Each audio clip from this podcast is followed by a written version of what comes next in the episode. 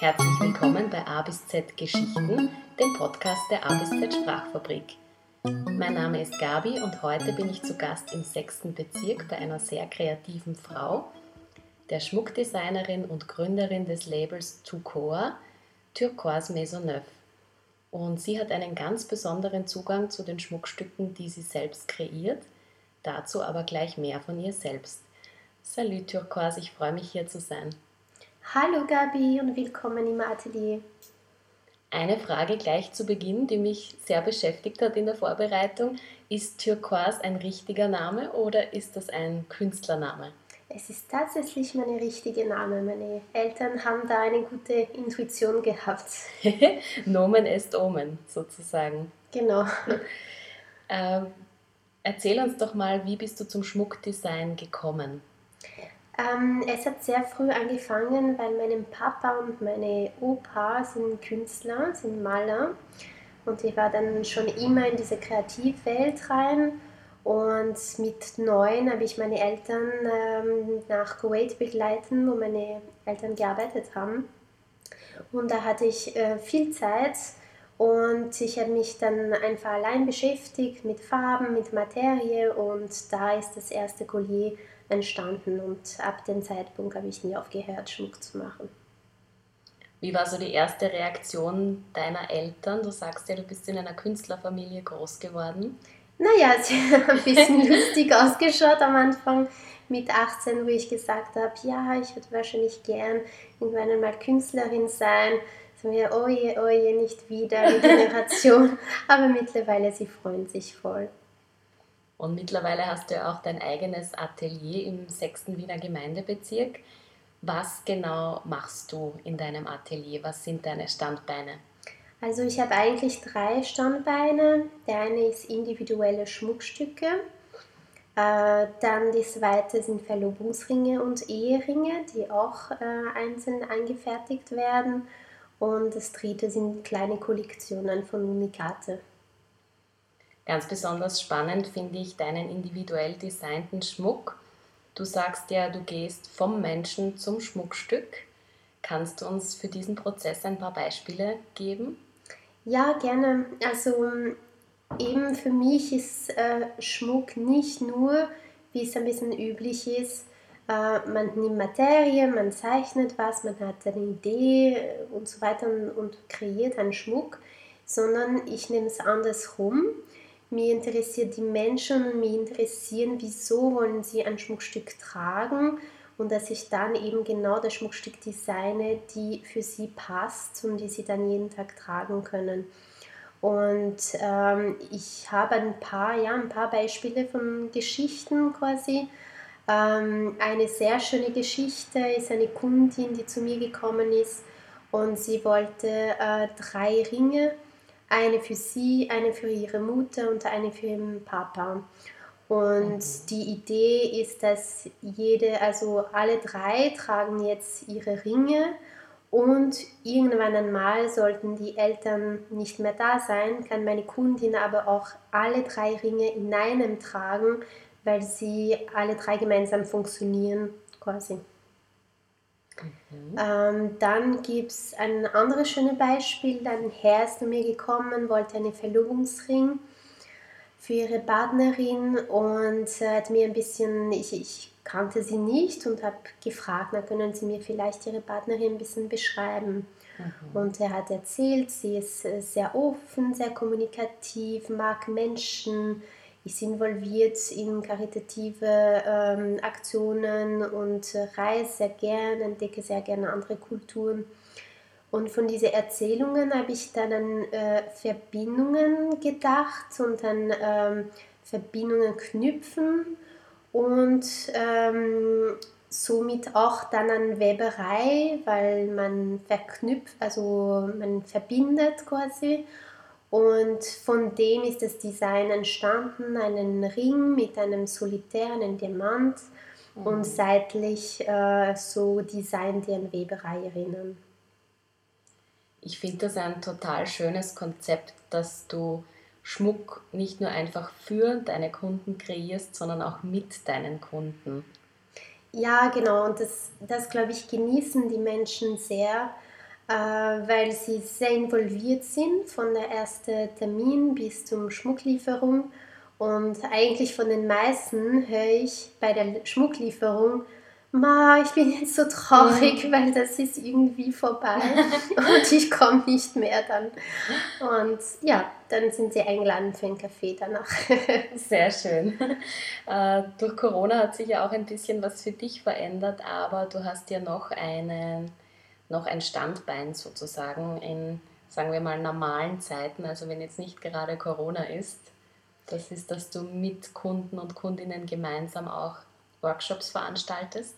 Genau, also beim Workshops ähm, biete ich die Kunden an, dass sie selbst probieren, ein Schmuckstück ähm, zu machen und ich begleite sie da. Vom, also ähm, ich zeige Beispiele, weil ein eigenes Schmuckstück zu designen und zu erzeugen wäre viel zu kompliziert und die Workshops dauern zwei Stunden, weil mhm. für eine Laie ist schon genug quasi, ist äh, dann schon ein bisschen anstrengend mit Metall zu arbeiten. Und ich begleite sie dann, zeige, was sie machen können. Sie suchen sich ein Modell aus und dann ähm, erzähle ich jeden Schritt oder mhm. zeige jeden Schritt und machen sie selbst das Schmuckstück. Und die meisten Leute sind sehr, sehr begeistert, weil sie meinen, sie entdecken wirklich, was dahinter steckt. Ja. Weil ganz am Anfang sind sie, ah ja, so ein einfacher Ring, ja, es wird sicher schnell gehen. Und dann nach 20 Minuten Sägen, wo sie schon äh, irgendwie ein bisschen äh, ja, Handschmerzen haben, sagen sie, okay, ich verstehe, was jetzt Schmuckdesign ist und das ist viel mehr Arbeit, als man denkt. Das ist richtig harte körperliche Arbeit. Auch, ja. Äh, wie läuft denn so eine Schmuckherstellung ab? Da gibt es ja nicht nur eine Methode, dass ich sozusagen ein Stück Metall bearbeite und aus dem entsteht dann direkt der Ring.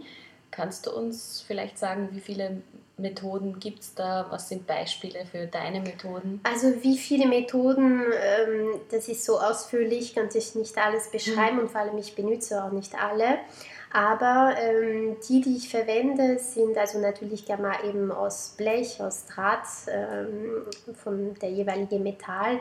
Äh, arbeiten, aber man kann auch zum Beispiel mit Wachs anfangen. Das mhm. ist eine Technik, die ich sehr mag, weil man ist ähm, sehr frei, weil die Wachsbearbeitung ist ein bisschen eher Skulpturarbeit.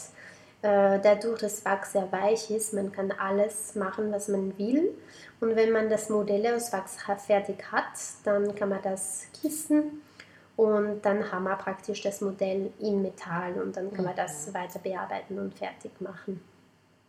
Und es gibt eine andere Technik, die ich auch sehr mag, sind äh, Sandguss. Also da haben wir eine Form, die ist äh, ausgefüllt mit einem sehr, sehr feinen Sand, die mit Öl gemischt ist. Und da kann man Abdrücke machen in diesem Sand und Metall drinnen gießen. Und da äh, kann ich auch, mag ich sehr gerne mit dem experimentieren und sehr organische Formen machen und so weiter. Das ist super interessant. Und eine andere Frage, die sich mir noch gestellt hat, also viele Menschen haben ja zum Beispiel alten Familienschmuck und das sind dann zwar vielleicht super schöne und wertvolle Steine, die aber jetzt nicht mehr so modern sind vom Design her. Arbeitest du auch mit solchen Schmuckstücken, dass du die dann zum Beispiel gemeinsam mit dem Kunden oder der Kundin modernisierst oder ihnen eine neue Form gibst? Ja, das äh, mache ich öfters. Letztens hatte ich ähm, eine Kundin, die ist zu mir gekommen und ähm, sie war sehr traurig, weil sie hat mir erzählt, ähm, Sie hatte Schmuckstücke von ihrer gestorbenen Mutter ja. und ist sie auf Urlaub gegangen und hat sich gedacht, na, sie nimmt den Ring nicht mit, weil sie könnte es verlieren. Und wenn sie auf Urlaub war, dann wurde eingebrochen bei hier zu Hause und war ja. der Ring weg. Und dann hat sie gemeint, sie hat auch noch äh, Steine, also Schmuckstücke mit Steine von ihrem Papa. Und äh, sie hat gemeint, dann äh, wird sie diese verwenden und umwandeln, weil das hat ihr nicht mehr gefallen. Und sie hat mir zwei Ringe machen lassen mit diesen Steinen. Und ich habe einfach das, äh, das Gold habe ich eingeschmolzen, wieder verwendet. Mhm. Und die Steine habe ich dann ähm, bei den neuen Schmuckstücken verwendet. Super schön. Gibt es für dich eigentlich als Schmuckdesignerin, als selbstständige Schmuckdesignerin so etwas wie einen typischen Arbeitstag oder ein Beispiel für einen Arbeitstag in deinem Leben? Ähm, also die, die Arbeit als Schmuckdesignerin ist äh, extrem vielfältig. Mhm. Äh, man macht ganz unterschiedliche Tätigkeiten. Aber ja, es gibt ein bisschen so wie ein äh, typischer Ablauf von einem Tag. Und zwar ähm, ja, im Atelier kommen in der Früh, einen Tee machen und wahr werden. Und dann mache ich meistens gleich die ähm, Kommunikation mit Kunden, also E-Mails beantworten ja. und alles, was ein bisschen organisatorisch ist, Events organisieren, äh, Partner, irgendwelche Texte oder Fotos verschicken, dann auch ein bisschen äh, Website-Arbeit oder Social Media. Und dann am Nachmittag ist es kreative Zeit, also entweder mhm. ähm, Design ausdenken und zeichnen oder Werktisch. Ich verstehe. Liebe Turquoise, ich habe am Schluss noch ein paar Kurzfragen für dich. Bitte vervollständige folgende Sätze. Kreativität ist für mich. Kreativität ist für mich, wenn man sich keine Grenze gibt und wenn man nicht versucht, ähm, Dinge zu machen, die immer schon so gemacht wurde, sondern genau wie es noch nie gemacht wurde, weil dann kommt meistens was Geiles raus. Sehr schön. Das Wichtigste bei einem Schmuckstück ist?